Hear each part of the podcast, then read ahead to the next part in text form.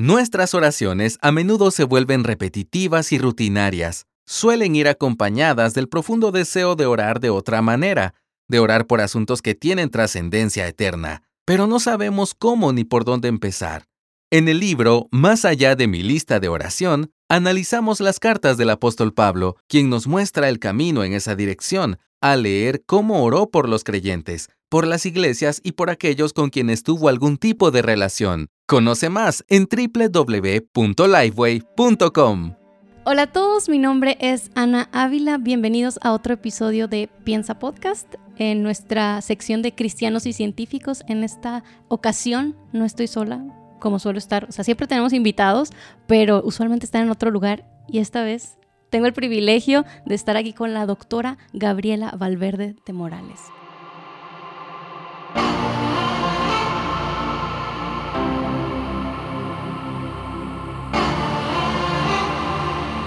Yo conozco como Gaby Morales, mi amiga, pero usted es la doctora Gabriela.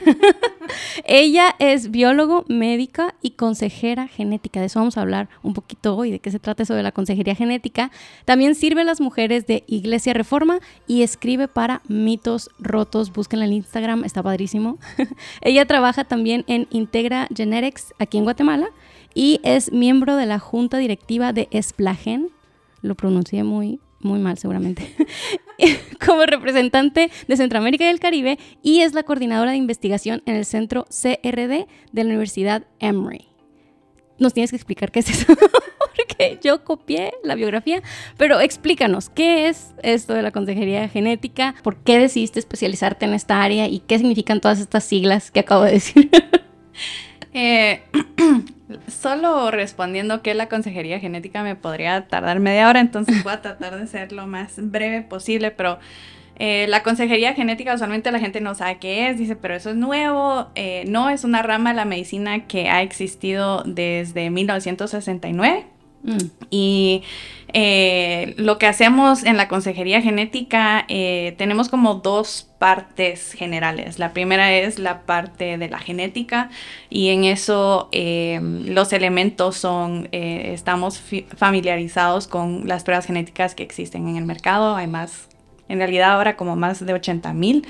Entonces tenemos que saber cuáles son las mejores para un paciente específico, poder darle diferentes opciones eh, y no solo eh, saber cuáles son las pruebas, pero también poder interpretar los resultados. Hay em, laboratorios en Latinoamérica que hacen estas pruebas, pero no saben cómo interpretar los resultados. Entonces nos han llegado pacientes que, mire, me hice esta prueba, ¿qué, qué significa? Entonces, en realidad, personalmente pienso que una prueba sin entender qué significa no, no es de mucho uso, ¿verdad? Eh, entonces está esa parte de las pruebas genéticas que nos pueden ayudar a diagnosticar a un paciente, a eh, calcular cuál es su riesgo de desarrollar una enfermedad, etcétera. Eh, y después lo bonito, que un genetista pueda hacer algunas partes de eso. Los genetistas en realidad no es su, em, como su rol entender lo de las pruebas genéticas. Para eso estamos nosotros, para apoyarles en esa área. Em, pero lo, lo, más bonito personalmente pienso de la consejería genética, la parte de la consejería. Mm. Entonces nos enfocamos en lo psicológico, lo social, lo emocional. Eh, que no es solo, mira, aquí está el resultado, ok, que lo vaya. Exacto, que así es casi que todos los médicos, ¿va? Mm. Entonces, poder decir, bueno, ¿qué implicaciones tiene esto para ti, para tu trabajo, en lo emocional, qué piensas, eh, cómo procesar eso con el paciente? Obviamente en la genética está todo el factor eh, de los familiares, qué mm. significa para los familiares. Y no solo decir, bueno, y ahora tus hijos tienen este riesgo, es, ok, eh, qué significa específicamente, qué se puede hacer, no solo dar información, pero dar pasos a seguir y también darle al paciente eh, las herramientas para que ellos puedan comunicarles a, sus familiares. Entonces, em, de una forma muy breve, eso sería como la consejería genética. Eh, y, en cuanto a las siglas, em, lo de SPLAGEN es la Sociedad Profesional Latinoamericana de Asesores Genéticos. Eh, y básicamente somos como la sociedad que quiere em, em, reconocer a los consejeros genéticos de Latinoamérica. Mm. Ahorita eso es fácil porque solo vemos tres.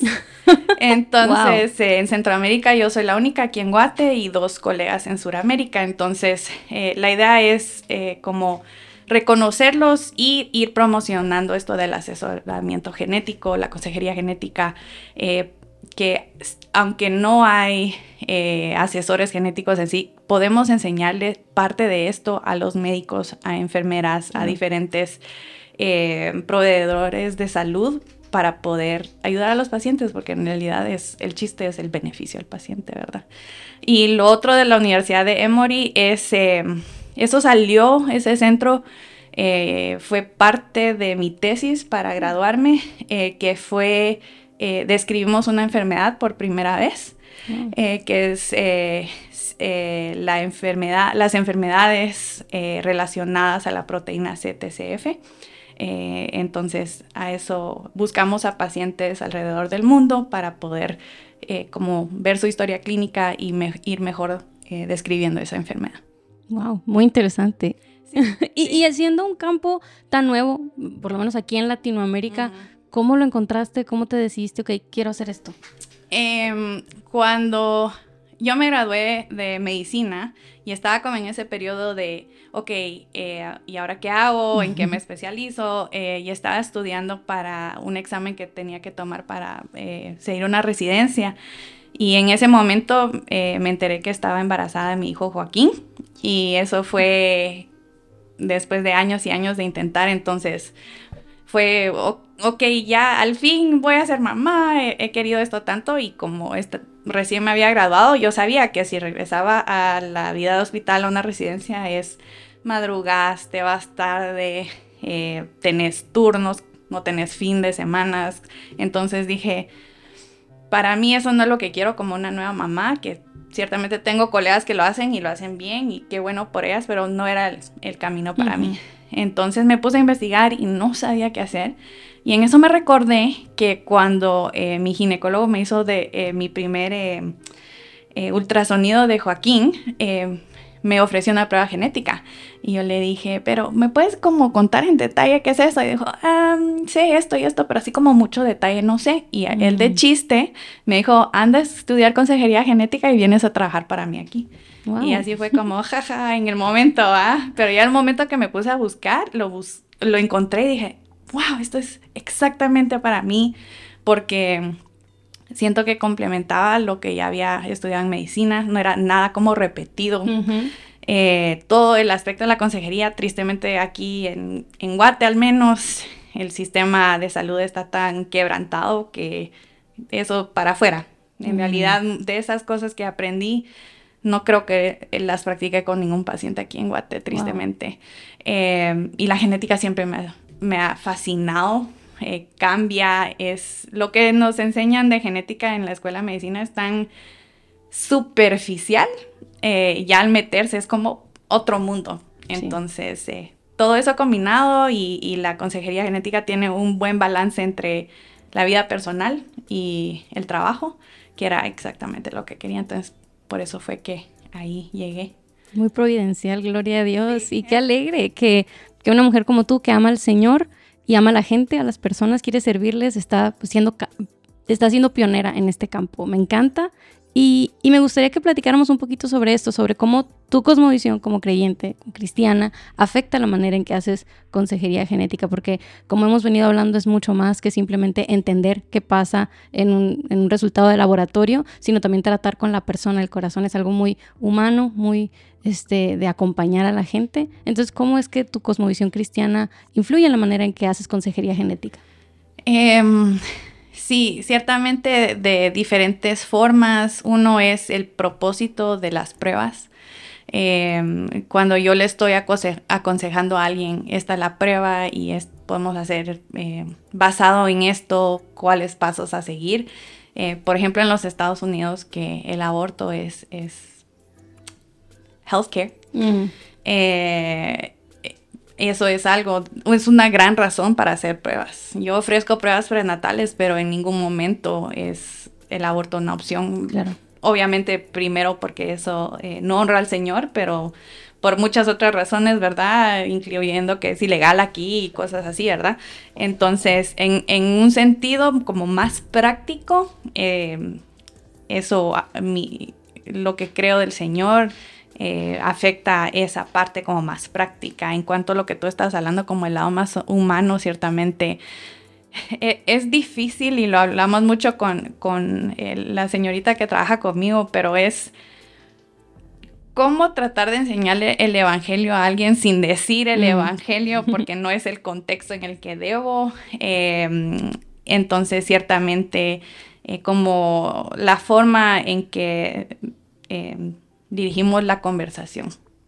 Eh, tal vez de una forma sutil eh, sería como la forma que lo hacemos, como tratar de reenfocar en ciertas cosas que yo sé que mis compañeros que trabajan en este campo nunca lo harían simplemente porque no, no saben de eso, no conocen al Señor, ¿verdad?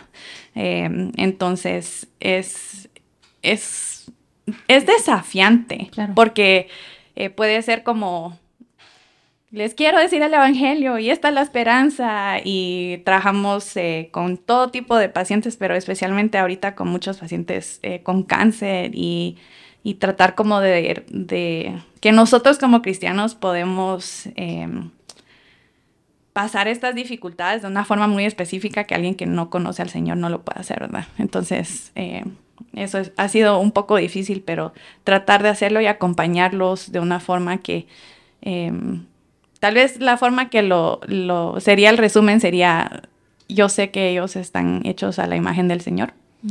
Y basado en eso es que tratamos de hablarles, aconsejarles em, en lo personal y en lo médico. Buenísimo.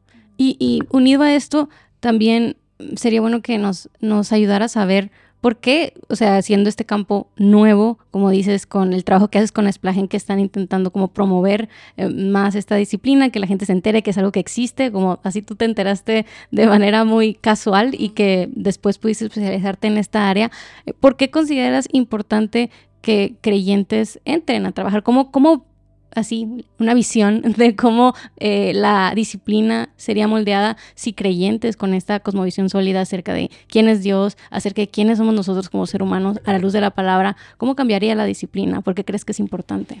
Sí, em, justo hablábamos de esto con un grupo hace un par de días. No y diría ni solo la consejería genética, pero solo el mundo de médicos mm. en general.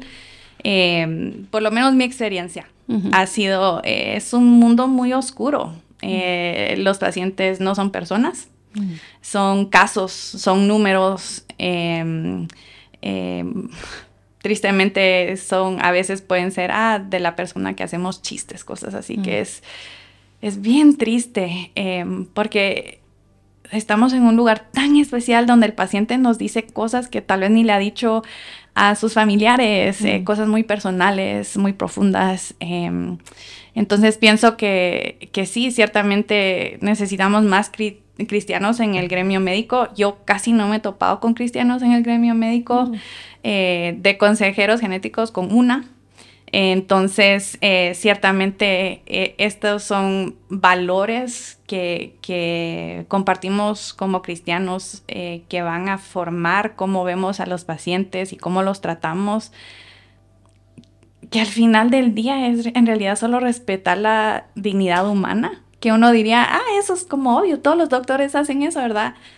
Mm. No ha sido mi experiencia. Mm. Eh, y las personas pasando momentos de dolor, momentos difíciles, es como lo mínimo que uno puede hacer, ¿verdad? Entonces, em, pensando en todo lo que vino a hacer el Señor por nosotros y que Él se humilló, vino a morir por nosotros, que uno ni puede eh, mostrar ese, ese respeto a una persona. Entonces pienso que eso cambiaría mucho la medicina porque si, si las personas siempre me dicen, Ay, es que a mí no me gustan los doctores, eh". no, no tú, ¿verdad? Pero, pero siempre hay muchas malas experiencias, mm. como que al doctor no le importa.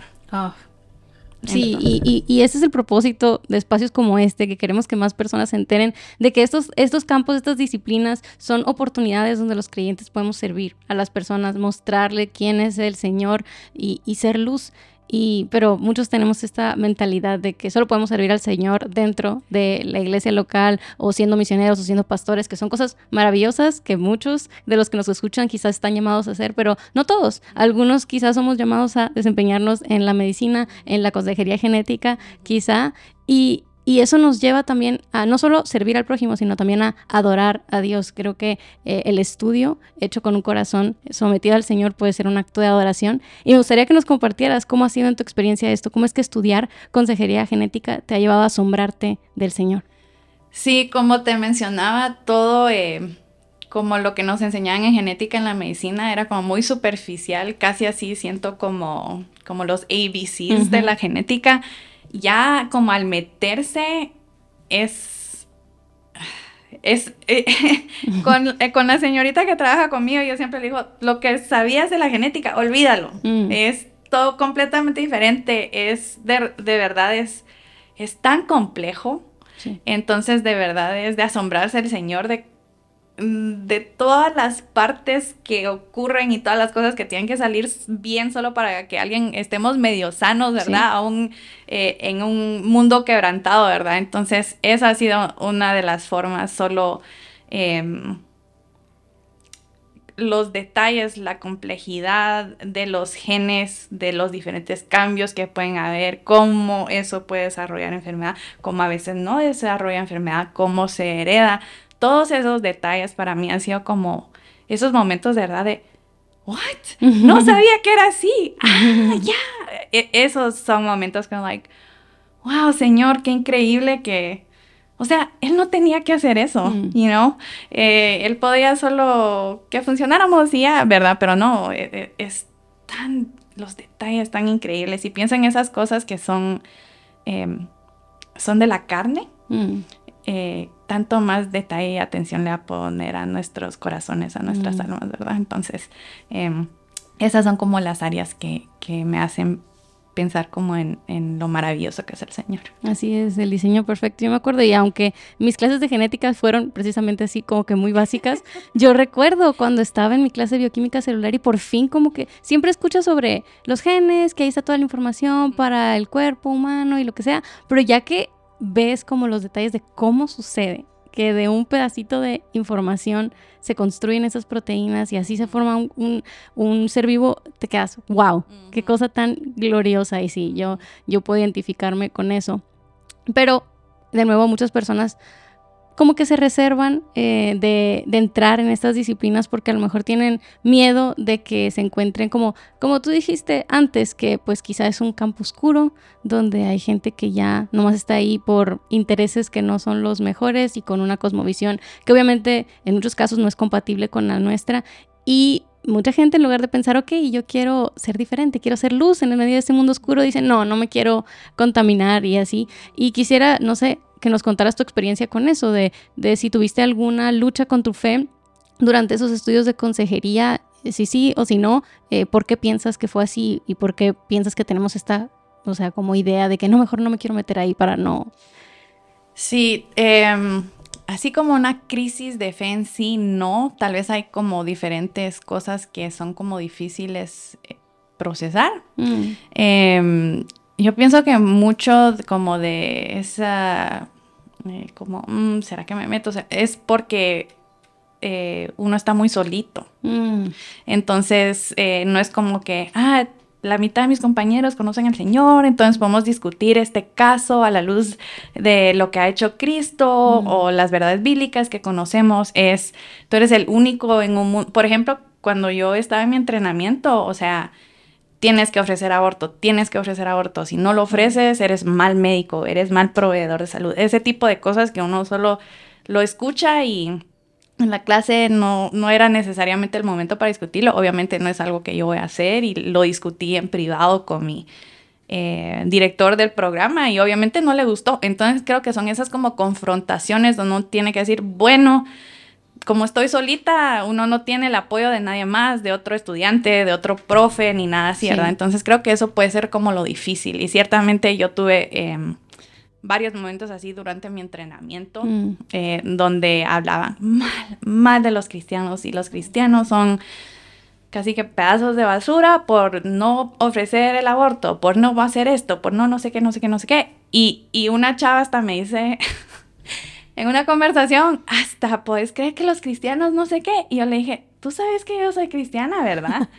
Pero, sí, y ella, y yo, sí, y yo le dije, mira, y, es por esto, o tal vez no le entendieron así. Entonces, em, en el contexto de las clases, yo nunca hablaba, no era el tiempo para hacerlo. Ya cuando salía, invitaba a mis compañeros a un café, a desayunar, cosas así, ahí ya podría como clarificar, mira, dijeron esto, o a veces a veces hablaban de, em, solo como un ejemplo, sí, sí. Lo puedes sacar y editar, no sé, pero eh, como un ejemplo, em, una de las cosas que preguntamos cuando hacemos como lo que llamamos el pedigrí, que es como el árbol genealógico, es si alguien tiene em, ascendencia judía. Okay. La razón que lo hacemos es, se han visto ciertos variantes genéticos, específicamente en el cáncer, que son, se ven de a una tasa más alta en la población judía. Esa es la única razón que lo, que lo preguntamos. Y en la clase estaban, va de discutir que eso era em, como discriminar contra los judíos, porque a mí no les pregunta si son budistas, no les pregunta, como no entender ese, ajá, y, y, y entonces son esas cosas que es como, no, no, no, es No se trata de la religión, ah, amigos. Ajá, like, se trata eran un grupo de personas, ajá, como esas cosas, y uno como que Sí. No, no es el tiempo para decir nada. Y después se lo dije y ella, ah, ah, yo sí, eh, por eso es que se pregunta, ¿verdad? Entonces, eh, e, ese tipo de cosas. Sí, creo que aquí el asunto y en en, todo, en todas las disciplinas va a ser así. No es, el problema no es con los datos que descubrimos al observar el mundo, sino la manera en que interpretamos esos datos y decimos, ok, es lo que debemos hacer a la luz de esta información. Por ejemplo, como dijiste, esta prueba genética que nos dice que el feto tiene esta condición, ah, ok. Pero e, esa es la realidad objetiva de lo que está sucediendo. Ahora, ¿qué vamos a hacer con esa realidad? Un cristiano va a responder de manera completamente diferente a lo que una persona que no confía en el Señor. Y por eso es tan importante estar preparados en nuestra cosmovisión para no ser intimidados por este tipo de cosas que se dicen con mucha como seguridad, cuando no tiene nada que ver con la ciencia, tiene que ver con la manera en que interpretamos el mundo. Exacto. Gaby, ya para terminar, ¿qué consejo le darías a alguien que está como pensando meterse a estudiar quizá medicina o quizá ya específicamente consejería genética o algo similar? ¿Cómo lo animarías a hacer esto para la gloria de Dios y no, no perderse en el camino? Eh, tal vez como entrar con una mentalidad como más eh, realista, que sí va a ser difícil. Yo pienso que yo entré muy como que todos estamos aquí para ayudar al mundo, ¿verdad? Y, y, como hemos hablado, esa no fue la realidad. Entonces, como entender eso que es estudiar esto eh, en un mundo quebrantado. Sí. Em, saber que sí, tal vez uno va a estar solito, pero el Señor está con uno. Mm. Eh, y, eso es todo lo que uno necesita. Entonces pienso que eso es, eh, yo sé que hubieron muchos momentos para mí que todos me odian, pero yo sé que esto es lo correcto delante del Señor, aunque sea diferente, ¿verdad? Entonces, em, animar a, las personas que, que hay que hacerlo. Eh, la razón que estamos solitos es porque no habíamos muchos. Entonces, que más gente pueda entrar en eso, tratar de buscar a a médicos que sí conocen al Señor como, como mentors, que te puedan ir guiando cómo responder a ciertas situaciones. Eh, pero sí sería, yo, cada quien, el, Señor, como tú dijiste, yo dije, todas estas cosas pasaron, pero al final del día el Señor fue el que abrió ese camino para que yo terminara acá. Entonces, si el, el Señor va abriendo esas puertas para alguien, em, saber que si Él está haciendo eso, Él te va a llevar hasta el final, ¿verdad? Entonces, eh, que el Señor nos, nos que sé que lo sabemos como cristianos, pero eh, eh, Paul David Tripp siempre dice de la amnesia al cristiano, se nos olvida, ¿verdad? Sí. Entonces, eh, que el Señor nos ama, nos quiere, Él escucha, nos cuida y aún en estas situaciones donde nos sentimos solitos, Él, él ahí está. Sí, esto me recuerda también la importancia de la iglesia local, aunque quizá no vas a encontrar muchos científicos o consejeros genéticos menos en tu iglesia local, sí vas a encontrar personas que aman al Señor y que te aman a ti y que te quieren acompañar, aunque a lo mejor no entiendan todas las dificultades, todo lo que está sucediendo, ellos pueden acompañarte en oración, escucharte, animarte cuando estás ahí sintiéndote solo en la carrera, no estás solo en la carrera de la fe, aunque es en la carrera científica, eso está muy bien. Aunque está solo en la carrera científica, no está solo en la carrera de la fe. Estamos eh, corriendo con nuestros hermanos eh, y ellos nos pueden acompañar a pesar de que no nos acompañen a la universidad, ¿verdad? Y eso ha sido bien importante. Yo creo que para todo estudiante de ciencias en cualquier disciplina es crucial permanecer anclado en una iglesia local, es ser parte activa de ello, aunque a lo mejor tus estudios no te permitan estar 100% involucrado como cuando eras adolescente y que estábamos metidos en todas las cosas. Podemos ser parte de lo que Dios está haciendo ahí y necesitamos, para combatir esa amnesia, ser recordados del Evangelio a través de las voces de la iglesia en la predicación, en la alabanza y todo eso. Así que no, no falten a la iglesia, amigos. Gracias, Gaby, por acompañarnos. Gracias por todo lo que haces. Espero que el Señor te siga usando en esta nueva disciplina. Estoy seguro que así será. Y muchas gracias por estar aquí. Nos vemos a la próxima. Muchas gracias por acompañarnos en este episodio de Piensa Podcast. Si te gustó esta conversación, te invitamos a compartirla con tus amigos y a suscribirte al canal de YouTube de Coalición por el Evangelio.